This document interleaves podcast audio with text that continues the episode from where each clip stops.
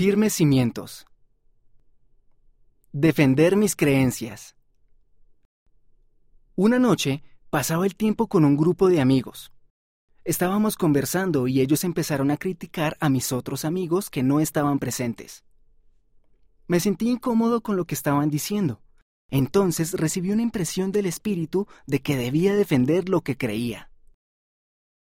Sin dudarlo más, les dije que no me sentía cómodo con lo que estaban diciendo, y les pedí que dejaran de chismorrear cuando yo estuviera presente. Dijeron que eso es simplemente parte de la vida y que no importaba. Sin perder los estribos, escuché sus puntos de vista y luego les expliqué mis creencias. Después me levanté y me fui.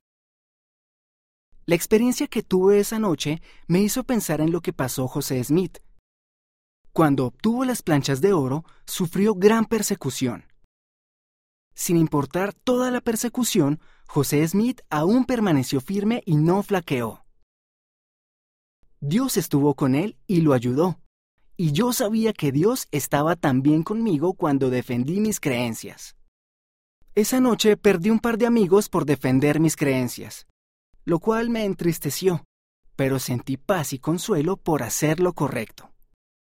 Poco después, uno de mis amigos me dio las gracias por lo que dije.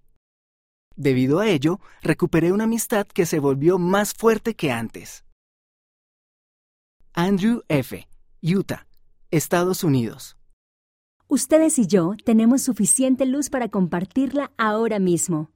Podemos iluminar el siguiente paso para ayudar a alguien a acercarse a Jesucristo, y luego el siguiente paso y el siguiente.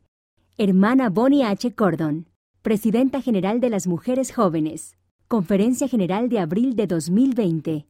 Liaona, mayo de 2020, página 80.